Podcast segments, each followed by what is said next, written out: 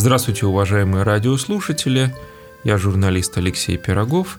С радостью приветствую в студии «Радио Мария» Анну Гадинер, исследователя детского чтения, автора курса «Детская художественная литература как ресурс христианского воспитания». Здравствуйте, Анна. Здравствуйте, Алексей. Здравствуйте, дорогие радиослушатели. Как я понимаю, Анна, мы сегодня поговорим о новостях детской и подростковой литературы. Да, это такой новый проект на сайте Храма Святой Екатерины. Э, небольшие презентации, примерно по 9-10 слайдов, в которых я хочу примерно так раз в неделю в 10 дней говорить о вновь вышедших книжках. Мне кажется, это очень хорошая идея, поскольку нашим родителям, воспитателям, тем, кто занимается с детьми, важно иметь ориентир, что читать и как читать, может быть, под каким углом читать, или мы это не называем христианским чтением? Нет, мы говорим о том, что это книги, в которых показана жизнь, и жизнь, она на самом деле всегда пронизана эм, евангельскими какими-то вещами, потому что за две тысячи лет у нас, в общем, нет других положительных решений человеческих отношений. И мы адресуем наших радиослушателей к сайту храма Святой Екатерины Александрийской. И на этом сайте есть замечательная презентация – новости детской и подростковой литературы. Еще раз напомню, что сегодня Анна Гадинер, исследователь детского чтения, в эфире «Радио Мария». И первый слайд в презентации о писательнице и книге, которая хорошо известна нашим радиослушателям и, конечно же, Писатель – это очень известный Нелл Харпер Ли. Книга «Убить пересмешника». Мне с этой книгой в детстве пришлось познакомиться. Не помню, кто мне посоветовал. Я как-то ну, смутился, поскольку название мне показалось неинтересным. И прочитав эту книгу, я задумался. Конечно, простите меня за ту, наверное, такую заумную фразу, но я до сих пор думаю об этой книге, что в этой книге меня больше всего поразило. Все описано глазами ребенка, вот как видит это ребенок. И мне кажется, что это действительно большой талант автора увидеть мир глазами ребенка. Потом отношения, отец и ребенок, отношение к справедливости. Там масса тем, это, на мой взгляд, книга для взрослых в первую очередь, она не для детей. Ну, обычно... Вот так мне внутренне показалось. Обычно э, так говорят люди, у которых во взрослом состоянии нет начитанности в детских книгах, что кажется, каждая книжка, где поднимаются какие-то проблемы, кажется сразу ужас-ужас, это только для взрослых. Как я буду читать это детям? Да, на самом деле мне даже показалось, что на такой книге нужно ставить там плюс какой-то возраст, потому что там... Побольше, 18 плюс, например. Да, да, да, да, да. Я читала эту книжку в совсем другом возрасте, который назывался примерно 8+.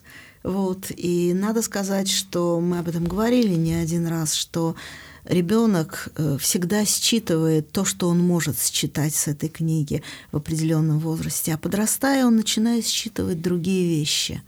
Вот. А как вам кажется, Анна, нужно детям наверное, закрывать глаза на какие-то темы, не давать им какие-то книги в руки, ну, чтобы они вот не знали о чем-то, или их нельзя ограничивать?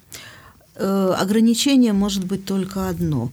Как вы родитель или вы тот взрослый, который как-то отвечает за определенных детей, воспитанников, учеников, готовы с ними говорить. То есть с ними обязательно нужно это обсудить? Не обязательно Нет? обсудить, но если вы знаете, что в книге есть что-то, что, э, сказать, вызывает у вас вопросы, ну, предположим, смерть описывается, угу. или как в этой книге сложные национальные проблемы, этнические, то взрослому прежде всего надо спросить себя. Вот ребенок интересуется, но он прочтет.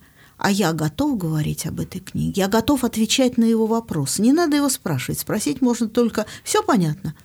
Скажет, да, все прекрасно. Я готов отвечать на его вопросы, я готов с ним обсуждать.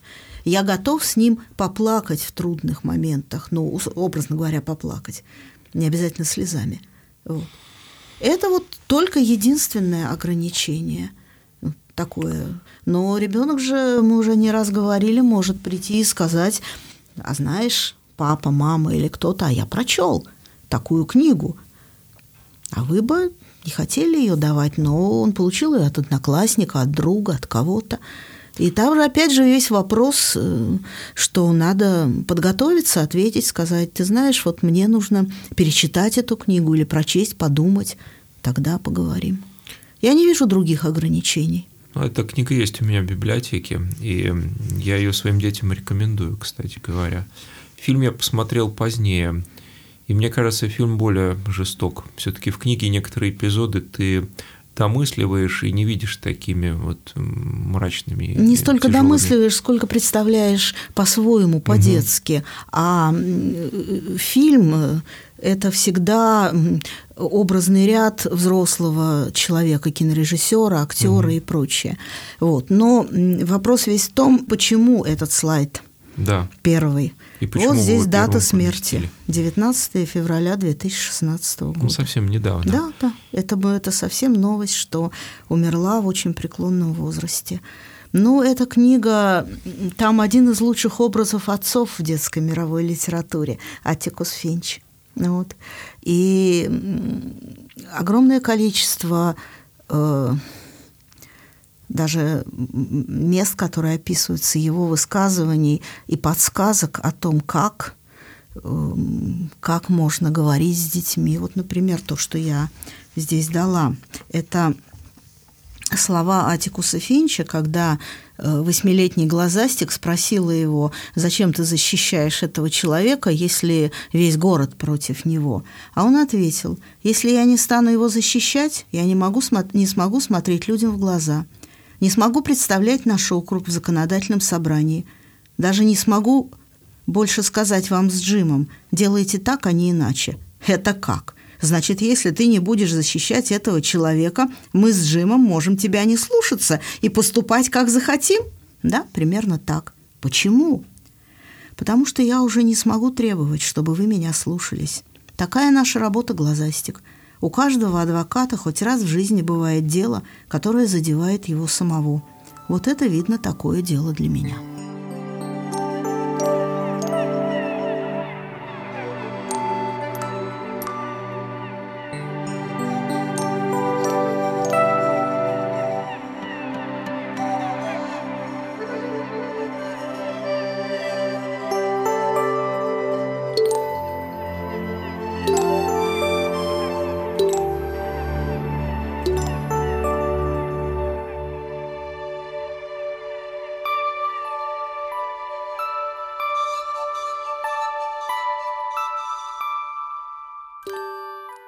С вашего позволения, Анна, перейдем к другому слайду. Хорошо.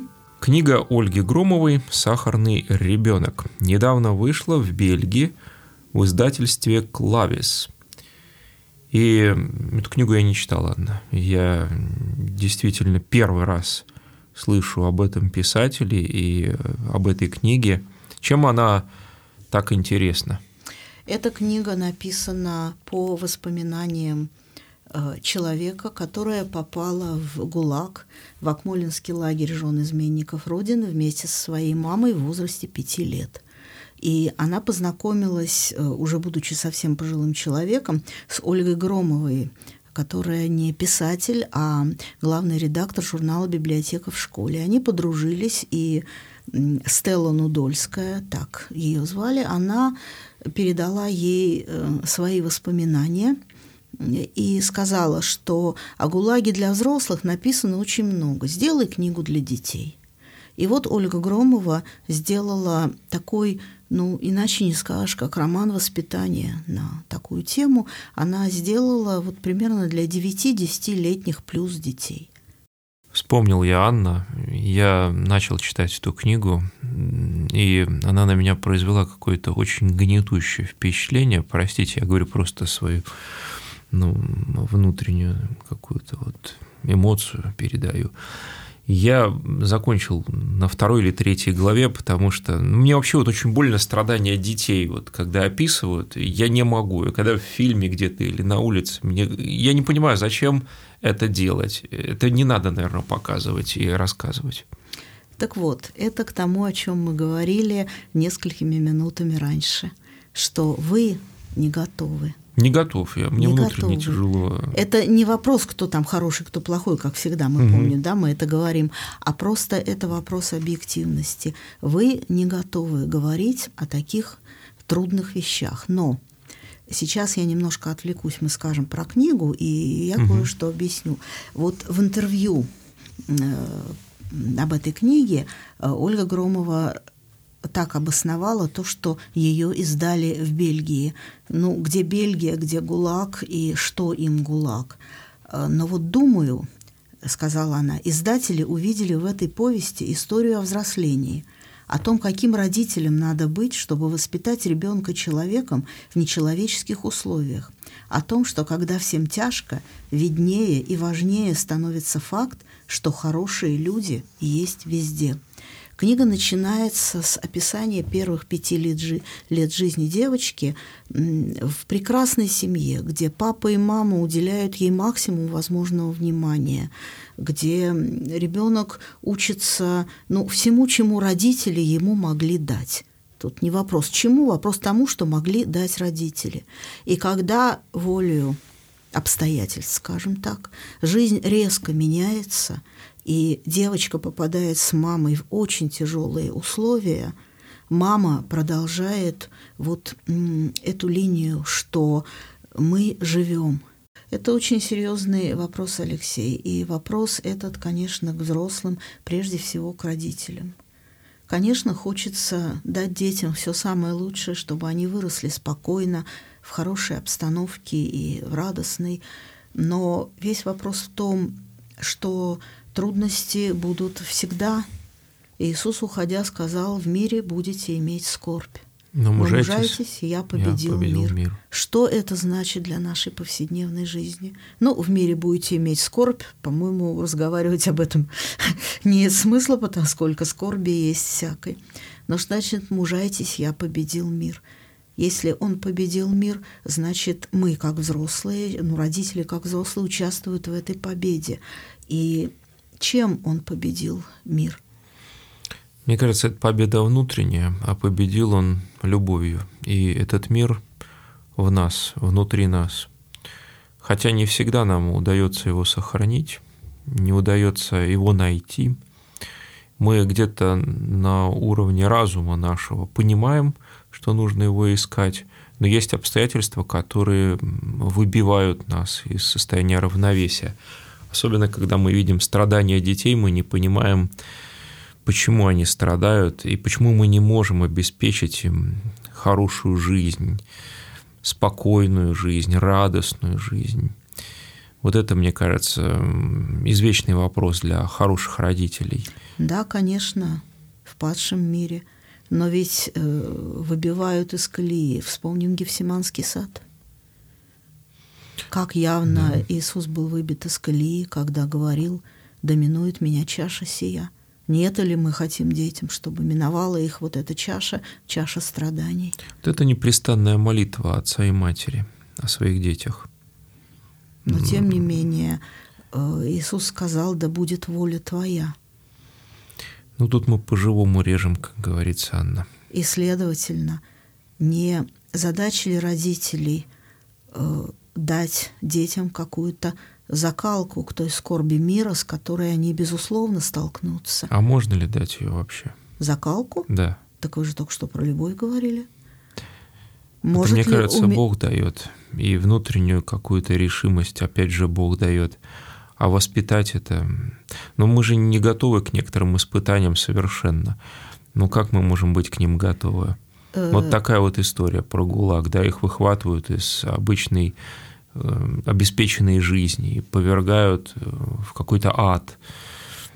Но вы не видите из того, что мы говорили, некоего пути, ну, мы именно говорим о детском чтении, обо угу. всем, который может как бы дать эту закалку, подготовить к тому, чтобы принять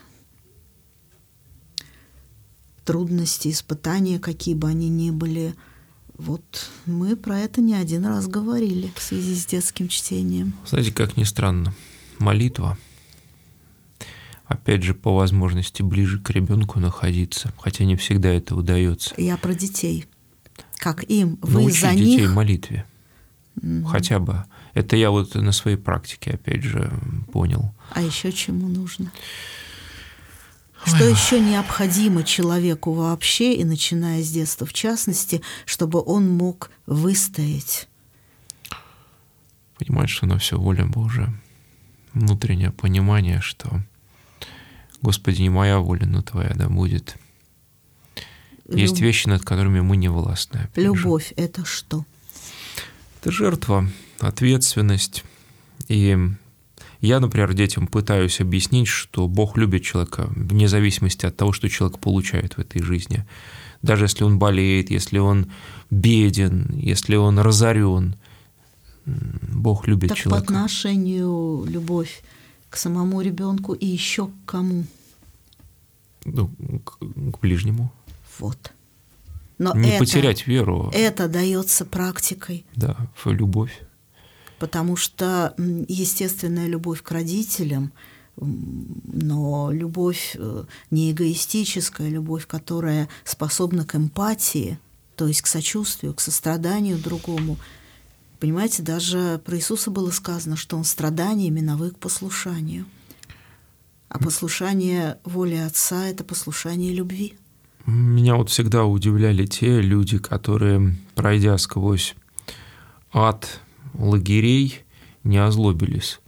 Их э, мне приходилось видеть, читать, рассказывают о своей жизни и не задевают эту тему. Ну, взять, например, Иоанн Крестьянкин, да, ему следователь перебивал пальцы молотком, и он ничего плохого не говорил про этого следователя. Говорил, очень хороший человек христианином стал, но он не вспоминал про эти вот пытки, да?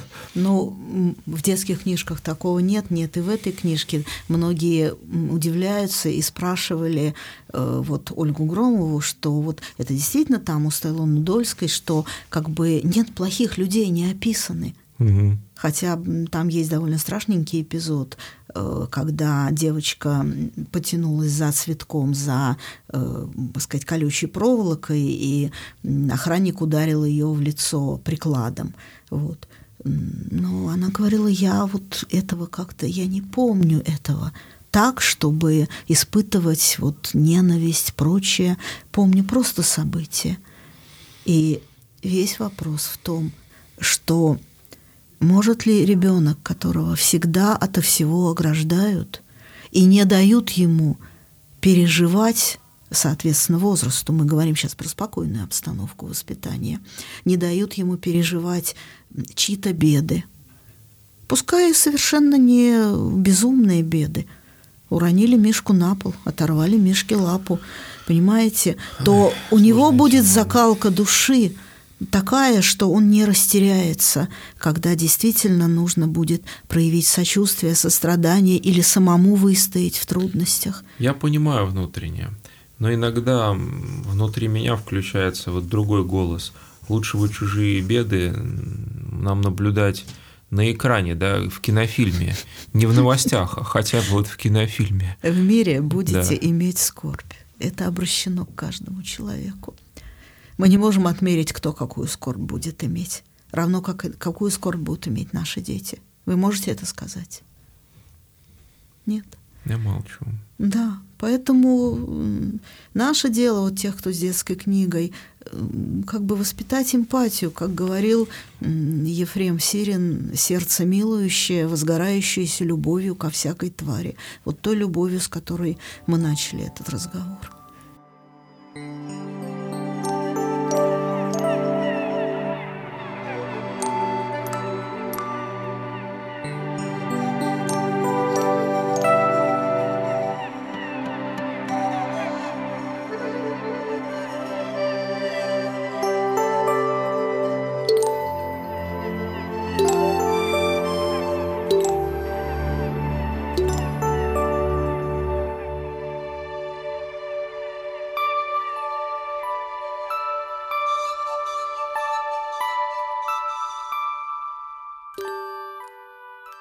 Перейдем к следующему слайду. Конечно. Гэри Шмидт «Пока нормально». Вторая часть задуманной Гэри Шмидтом трилогии, начатой повестью «Битвы по средам». Но главный герой поменялся. В битвах Дук Свитек играл второстепенную роль. Как и в первой части, Гэри Шмидт исследует жизнь обычной американской семьи в конце 60-х годов прошлого века – период исторических потрясений и войн, межпоколенческих разрывов, мощных гражданских движений и слома привычного жизненного уклада. Война во Вьетнаме и холодная война, гражданские протесты и движения детей цветов, домашнее насилие и патриархальные ценности – это не просто исторические декорации, на фоне которых происходит действие книги. Дыхание истории – коснулась каждого персонажа, и каждому предстоит разобраться с тем, как ему теперь жить дальше. Замечательная совершенно аннотация, но кроме того, что она описывает чисто внешние события, сказать нужно о том, что эта книжка о подростке, сколько ему там, 14-15 лет, из э, очень непростой семьи, Папа у него, видимо, большой неудачник в жизни, потому что чуть что начинает драться. Старший брат именно воюет во Вьетнаме, а средний брат э, как бы личность с криминальными наклонностями. И он самый младший. Замечательная мама, улыбку, которую он все время хочет видеть, но видит ее нечасто. Они переезжают в другой э, маленький город, где у отца работа, и вся книга о том, как вот этот дух свиток, как он осваивается с этой совершенно новой жизнью, с новыми людьми, как ему помогают буквально все, кто живет в городке, такое впечатление, что вот они как бы его взяли в опеку, все взрослые и подростки, и если вот эта первая книжка «Битва по средам» построена вокруг того, что они читают э, э, комедию Шекспира э, в школе, то это построено вокруг э, гравюр. Был такой художник Адюбон, э, он рисовал много чего, но там вот речь идет о его э, о фортах птицы Америки. И Дуг их перерисовывает, они производит на него громадное впечатление, и вот сквозь это строится отношение со всеми, и это просто удивительная книжка по тонкости того, как, сказать, как вот душа подростка, которому так трудно в семье, который почти не умеет читать, что выясняется, как бы он плохой ученик, как он раскрывается, как он становится на ноги, как он учится быть ответственным человеком. Прекрасная книга. Я скажу как отец, вот уровень доброжелательности, если высокий вокруг подростка, то подросток развивается значительно быстрее. Я наблюдал, как моя дочь ходит в одну секцию, потом в другую, спортивную. Угу. И в одной секции все было построено на результате. Вот результат, результат, успех, успех. И отношение было такое вот к людям, как э, к каким-то вот ну, материальным вещам. Если не модное отбросить, да, или в стирку, э, в стиральную машину. Mm-hmm. А в другой секции был подход человеческий. И, конечно, там успех тоже интересовал, результат конечный. Но общая мотивация всей группы была совсем иной, и доброжелательность вот однозначно выше. И подросток, конечно, выбрал вторую секцию. И вот именно там он и стал добиваться успехов. Это все спорт. Но тем не менее, для подростка, мне кажется, важно попасть вот в такую атмосферу дружелюбия. Это вот как раз и про эту книжку. Там целый городок стал такой, условно говоря, секцией для Дуга, и, и действительно он личностно очень рванулся вверх, вширь и вглубь. И, но это обязательно должны быть еще и взрослые люди. Это не только ровесники, не только друзья. Это доброжелательные взрослые, которые готовы протянуть руку, поддержать, пусть иногда по-смешному, напоить теплым молоком, которое он не мог терпеть, но тем не менее пил, или попросить посидеть с маленькими детьми, что для него тоже было очень поначалу трудно, но тем не менее вот усилия всех сложились в то, что Дуг смог внутренне вот встать на ноги и действительно понять и ощутить вкус того, что значит взрослеть и быть ответственным человеком. И вот здесь я понимаю важность литературы как ресурса воспитания и христианского воспитания в первую очередь. Ну, как мы и говорили, у нас нет э, другого, так сказать, лекала для положительного решения проблем, кроме евангельского. Отрицательные люди много чего могут изобрести, но положительное у нас только такое. И основано оно, в общем, когда говорить об отношении, если говорить об отношении людей, оно основано на прощении, на принятии, на любви, на таких вот вещах, которые явил собой Христос.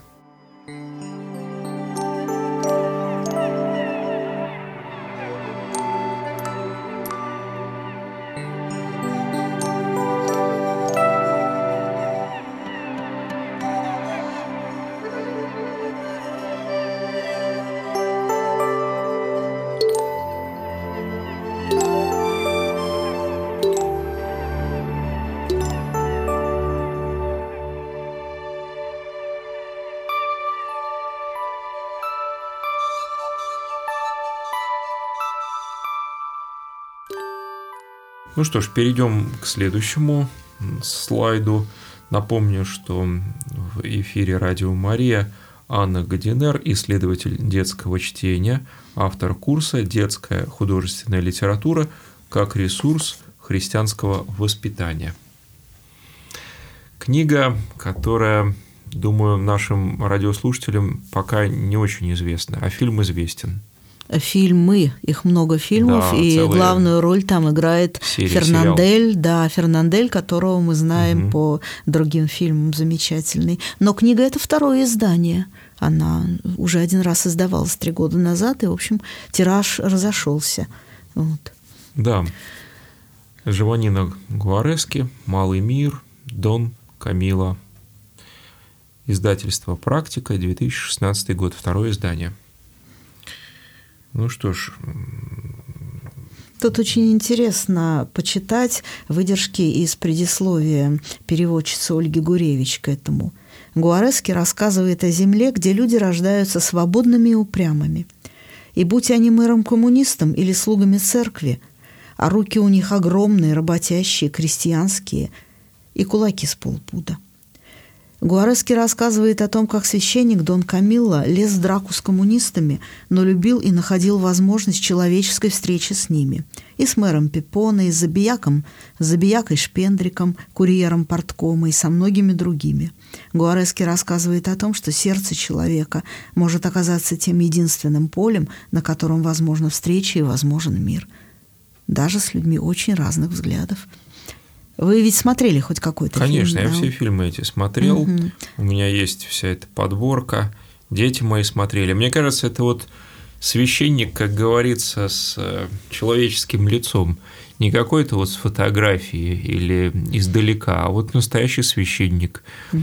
неподдельный. А первое издание вы видели?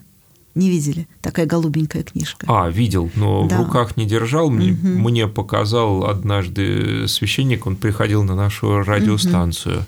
Угу. И он был очень рад. Я говорю, чему вы радуетесь? купил вот эту книгу, я раньше только фильмы смотрел. Но книга, как всегда, там больше нюансов, больше тонкостей по сравнению с фильмом. Mm-hmm. А вот мы еще говорили в прошлом году еще об одной книге Джованнино Гуарески «Сказка на Рождество». Mm-hmm. Та сказка, которую он написал, будучи два года в концлагере. Вот. И и это тоже прекрасная книжка. И вот мне еще хотелось про Дона Камилла, но это один из любимых моих героев. Э, рассказы удивительно смешные и удивительно, сказать, удивительно какие-то человечные и подлинные. А еще Гуарески рассказывает о том, что тот, кто верит в Христа, Христа распятого, может слышать его голос и разговаривать с ним, как Дон Камилла – и если священникам не нравится Дон Камилла, и они обижаются, имеют право дать мне по башке подсвечникам. Если коммунистам обидны из-за пипоны, имеют право навалять мне дубинкой по спине. Но если кого-то обижают слова Христа, то тут ничего не поделать. В моих историях говорит мой Христос, то есть голос моей совести, говорит Гуарески. И это важно – иметь право сказать, что Христос – голос моей совести – это позволяет многое увидеть по-другому, уметь посмеяться над собой и в то же время преодолевать отчуждение и страх, зависть, ненависть, гнев и обиду. Да, эта история позволяет увидеть по-другому людей. И меня вот эпизод один как-то навел на мысль, что и коммунисты не совсем коммунисты. Вот когда приходят Пипона крестить своего сына. Ну да. И, то есть понятно, что любой человек тянется к Создателю, и он хочет для своих детей лучшего, и имя да, выбирает опять же, ну, идеологически выверенное, но идет вот спор, да, какое имя выбрать. Потрясающе. В конце концов побеждает церковь в этом Ну, споре. конечно, и Христос убеждает Дона Камила, что, ну, слушай, ну, что ты делаешь? Ну, крести. Вот. Ребенок-то тут в чем виноват. Я хочу вернуться к нашему предыдущему разговору. Вот посмотрите. Отчуждение и страх, зависть, ненависть, гнев и обида. Угу. Они свойственны маленьким детям в маленьких порциях. Страх свойственен, и, конечно, и обида, зависть, да, да, неприязнь. Да, ну, ненависть да. это слишком взрослое слово, но неприязнь. Все из перечисленного свойственно. Да. И когда закал, куда начинать давать будем? Когда 18 плюс? Нет, уже поздно. Ну вот. Думаю, раньше. Потому и начинается примерно с 2 плюс, 3 плюс. Начинается. Естественно, в соответствии с возрастом. Я вот только не понимаю, почему эта книга 16 плюс. Вот уж Потому странно. что а вы думаете, там... раньше можно? Да. Что же там за сцены насилия? Вы знаете, там, э, ну я не знаю, Война. там вроде нет ничего такого, но просто издатели поставили такую, и родитель в конце концов волен выбрать эту книгу и дать ее подростку младше, это дело родителя. Угу. Потому что все эти возрастные адресации, в принципе-то, вообще-то носят рекомендательный характер. Да, это условность, на мой взгляд. Рекомендательный и, явно. сказать, как бы, ну, определяющий некие границы. Угу. А там дальше родитель смотрит на своего ребенка, дети все разные. Вот. Поэтому, конечно, о Доне Камилла можно много очень говорить, э, еще больше смеяться, вот. особенно его разговоры с Христом. Вот. Как да, Христос кстати, увещевает Дона Камилла. разговор да. с Богом, незаученными фразами. Да. О чем часто мы забываем. И дети нас спрашивают, почему мы не говорим так же просто, как они с нами разговаривают. Ну вот. А он же наш отец. Да, вот меня дочь маленькая недавно спросила, говорит, папа, почему ты говоришь, прибегаем, покоротиться, прибегаем, как будто ты бежишь, вот остановился и к Богородице. Я говорю, нет, мы не бежим. Ну тогда и говори по-другому. Ну, потому что это некоторые славянизм, и девочке может уже непонятно быть. Можно объяснить значение слова «прибегать». Ну, это не просто бежать, а сказать что-то другое. Вот. А, ну, в чем-то она права. Мы очень да, много да. в суете делаем и автоматически да, повторяем. А здесь вот эти отношения такие естественные с Богом и какие-то детские у Дона Камила. У него, вот особенно в фильме, это ясно, глаза какие-то детские. Конечно, и детское Фернандель воспри... играет. восприятие реальности. Вот именно вспоминаешь, будьте как дети. Да, слова да, да, Христа. да. Так они, когда с Пипона дерутся, это же два подростка, два Мгм. школьника. Вот. Между прочим, они оба были в партизанах, они воевали против, во Второй мировой войне против гитлеровцев, понимаете, и, и вот тут у них выросли вместе, и тут у них нашла коса на камень. Но она никогда не доходит до того, чтобы разрубить камень или сломать косу, всегда находится какой-то выход. Давайте дальше. Да. М. Впервые повесть была напечатана по главам в журнале для мальчиков The Boys Own Paper, основанного Ридом в 1883-84 годах. В русских переводах выходила под названиями «Капитаны Уиллоби» и «Старшины Вилбайской школы». Да, это совершенно замечательная книжка э, Тальбота Бэйнса Рида. Сейчас она вышла под названием «Капитаны школы Виллоуби». Я читала ее в издании 46 года, переизданного в 90-е годы, и очень-очень просто рада выходу этой книжки снова. На радостях я даже дала на слайде обложки двух изданий по-русски и английского издания. На самом деле вот издательство «Энос книга», они очень, м, сказать, последовательно отыскивают книги XIX века, э, которые, ну, собственно, это можно поставить в один ряд с книгами Гэри Шмидта. Вот «Пока нормально» и «Битва по средам» — это книги о взрослении подростков. И если как внимательно присмотреться, то взрослеет ли подросток в 60-х годах, 20 века или это был 19 век, в принципе, проблемы всегда одни и те же. И прежде всего это взаимоотношения, которые складываются, человек учится взаимоотношениям. Мы увидим сейчас на, на другом слайде, увидим это. А здесь э, можно, собственно, прочитать э, аннотацию, которая много говорит. В английской школе для мальчиков капитаны отвечают за порядок в классах и отделениях. А главный школьный капитан – это особенно почетная и ответственная должность, которую обычно занимает старшеклассник, первый ученик и отличный спортсмен, пользующийся безусловным уважением товарищей. Смена капитана всегда становится для воспитанников весьма волнующим событием. Вот поэтому в школе Виллоуби и разгорелись нешуточные страсти, особенно после того, как директор назначил новым капитаном совершенно никчемного с точки зрения шкалеров юношу. И, конечно, возникает ситуация, когда кто-то э, поддается соблазну вести себя не очень честно. И вот тут вопрос, как это узнать, кто знает, молчит или говорит, и как из этого выйти. И если вот мы посмотрим Ага, следующий слайд это про другую книжку. Давайте немножко пролеснем один слайд и посмотрим вот через один слайд. Следующий слайд – книга Уильяма Кьюла «Мой друг Роллинзон». Издательство «Энос книга», 2016 год. А верный друг – это неоценимое благо, говорит директор школы, прощаясь с главным героем, когда все происшествия сюжета остаются в прошлом. И эти слова подтверждают смысл всей повести. Кто-то из учащихся вывешивает карикатуру на несправедливого учителя. И эта небольшая, но злая шутка ведет, собирая события, катясь, как снежный ком, к недоверию и непониманию между неразлучными друзьями Гарри Брауном Примусом и Филиппом Роллинзоном. Не так и важно, где происходит драма, связанная с испытаниями дружбы, с проверкой ее на истинность и крепость, но ярче всего можно увидеть такую проблему в школе, когда люди только учатся строить отношения. Вот, это то, о чем я говорила.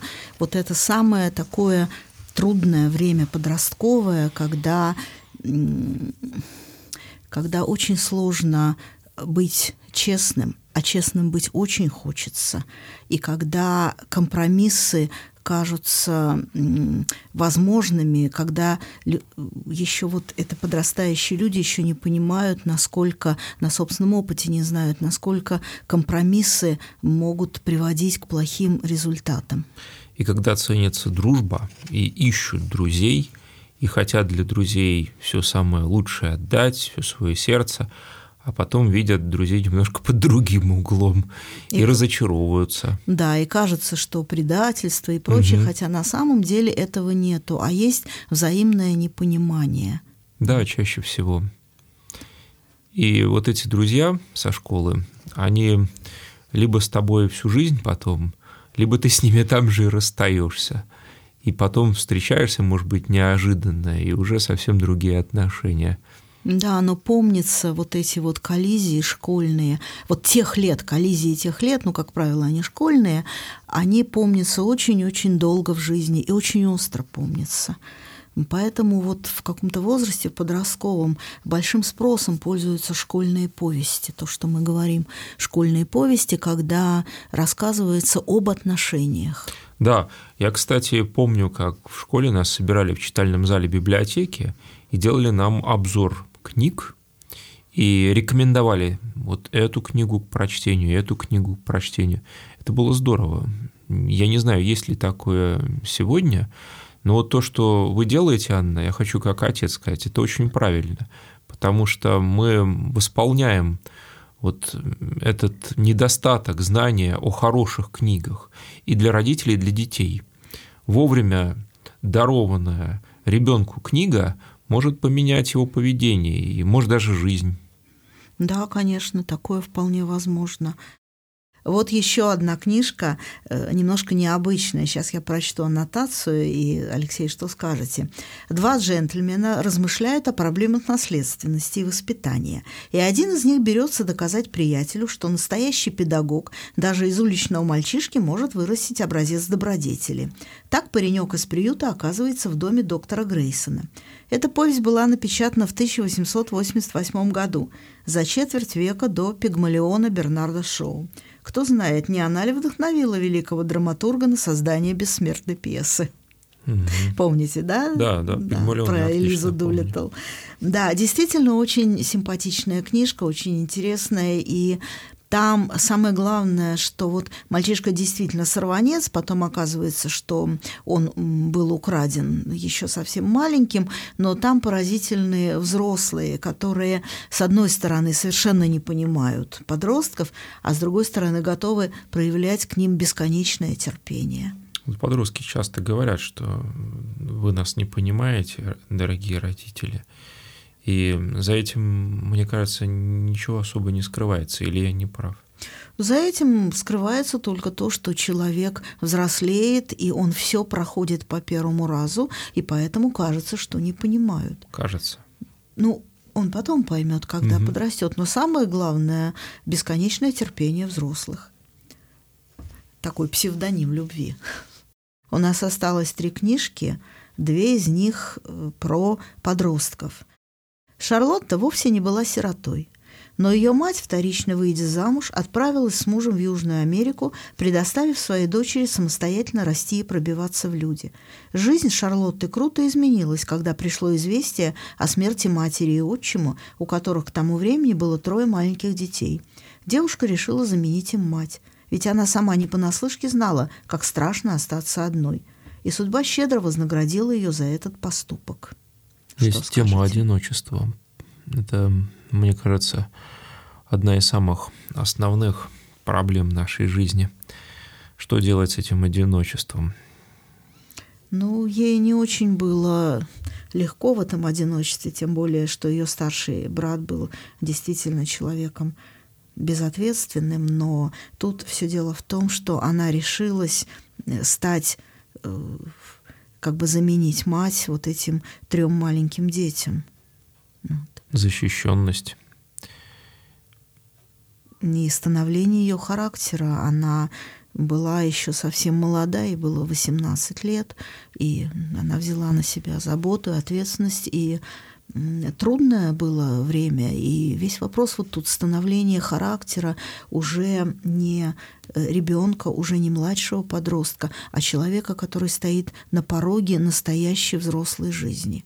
Насколько он способен как бы к тому, чтобы думать не о себе, а о других. Вот. И это в этом смысле очень интересная книжка. И когда вот так вот она действительно берется и как бы отдает все свое время, все свои возможности, а жили они бедно, то действительно, так сказать, это бывает вознаграждение, что Бог не оставляет. Вот. Это книжка Шарлотты Шаблие Ридер «Одна денешенька». И еще одна книжка Евгении Тур, которая называется «Княжна Дубровина». Маленькую Анюту после смерти родителей приютило семейство небогатых родственников ее матери. Внезапно полученное огромное наследство меняет ее жизнь. Теперь она вынуждена переехать к своим теткам и проститься с оставшими ей родными людьми. Но в негостеприимном поначалу доме богатых родственников Анюта не забыла добрых уроков детства. Повзрослев, она, не задумываясь, меняет столицу на тихое поместье, чтобы жить вместе со своими близкими и быть полезной людям. Э, вот такой удивительный тоже э, роман взросления, как человек способен не забывать добро, которое, так сказать, добро, которое к нему было проявлено. Отдавая, мы получаем, опять же и школа ответственности. Вот интересно, да, девочки остались без родителей, угу. но при этом у них воспоминание осталось эм, семьи, вот образ семьи хороший. Это очень важная, мне кажется, тема, потому что таких семей, вот особенно в послевоенное время, в России, да, я думаю, и в других странах было очень много – где роль матери на себя брала одна из сестер. Я таких много историй слышал. Мне кажется, они очень типичны в такое вот тяжелое время послевоенное. Но эти обе книжки, они как раз о том, что совсем молодые девушки на пороге выхода во взрослую жизнь, как я уже сказала, они способны взять на себя ответственность за других людей. Если Шарлотта берет за маленьких детей, которые остались без родителей, то Анюта, получив огромное наследство и управление огромными имениями, она думает не только о той семье, которая ее вырастила, небогатых дальних родственников, она думает обо всех, кто с ней связан. И книга там кончается, что вот Анюте 18 лет, и она сейчас живет в имении и думает тем, как управлять всем, что ей досталось, на пользу вот ее близких людей. И опять же я настойчиво возвращаюсь к тому, что обе девочки, они что-то получили в раннем детстве, что дало им такую возможность совершать, ну, действительно какой-то взрослый, обдуманный, ответственный поступок. Где их ресурс? В чем их ресурс? Думаю, это любовь матери в первую очередь. Любовь матери и то, что, сказать, то, что они знали о Боге. И то, что они знали э, о том, что кругом есть люди, которым трудно, и, и этим людям, ну, ну, это нормально для человека сочувствовать. А не кажется ли вам, Анна, что дети зачастую узнают о Боге именно через любовь матери? Конечно конечно. Но еще одно из главных свойств, так сказать, Бога, что Он людям сочувствует до смерти и смерти крестной. Потому что вот сочувствие – это тоже псевдоним любви. Ну и последняя книжка, которую я включила в эту презентацию, это некоторое событие в нашем детском книгоиздательстве. Это бразильская писательница Лижия Бажунга, которая награждена и медалью Ханса Кристиана Андерсона и получала мемориальную премию Астрид Лингрен, известна во всем мире. И у нас вот этот первый ее перевод – книжки. И вот что как бы о нем пишут или вернее о ней, Лижия Бажунга с легкостью играющего ребенка преодолевает границу между фантазией и реальностью. В ее драматичных, созданных по законам традиции устного рассказа повествованиях, читатель попадает непосредственно в мир мечты и фантазии, который создают главные герои, пытающиеся таким образом справиться с реальными обстоятельствами. Самобытность писательницы проявляется в умении смешивать игру, лирическое начало и абсурдный юмор с социальной критикой, любовью к свободе и решительной защитой ранимого ребенка. Если вот это все перечисленное, это, сказать, делает книгу интересной, привлекательной и прочее, то вот эта решительная защита ранимого ребенка, что скажете, Алексей? Думаю, что защищенность которую ребенок должен получать от родителей, это одно из самых важных, что ребенок получает в детстве. Одна из самых важных составляющих его духовного и душевного здоровья в будущем. Я не психолог, но мне почему-то думается, что корень многих психологических проблем во взрослом возрасте лежит именно вот в ощущении потери этой защищенности в детстве – ребенок, я глубоко в этом убежден, должен чувствовать, что он всегда под защитой родителей. Родители его защитят, родители его поддержат, родители его не оставят. Я даже пытаюсь, вот, по крайней мере, детям своим говорить, что молитвы родителей всегда будут с тобой. Даже когда ты уже будешь взрослым и стареньким, всегда за тебя будет папа и мама молиться. Но в мире очень много семей, где дети не имеют этой поддержки. И детские книги – это одна из возможностей для ребенка почувствовать, понять, увидеть эту поддержку. Да, да, да. И вот это вот очень интересный аспект нашей беседы. Книга, книга открывает эту защищенность, о которой, может быть, они не знают в реальной такой вот жизни – и напоминает им о том, что они защищены. Да. А желтая сумка это сумка, в которую главная героиня, она младший ребенок в семье, старшие брат и сестра старше достаточно намного, и она складывает в нее свои желания. И эти желания вырастают до немыслимых размеров, до таких, что ей трудно становится носить сумку. Но у нее есть подруга-булавочка, которая в нужный момент прокалывает эти желания. Они, как воздушный шарик, э, ну, скукоживаются. Ну а потом оказывается, что сумка легкая, желания исполнились. В общем, очень интересная книжка. Я просто это просто событие, что ее перевели наконец. Дети, мне думается, должны жить с ощущением чуда. Да, это Праздника точно. чуда и защищенности. Угу. Вот. Ну, я думаю, что где-то в начале марта я сделаю вторую презентацию.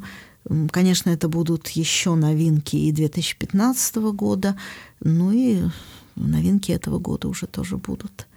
Это была программа новости детской и подростковой литературы, которую для вас подготовила и провела Анна Годинер, исследователь детского чтения. Спасибо, Анна. Вам спасибо, Алексей. Всего самого доброго, дорогие радиослушатели.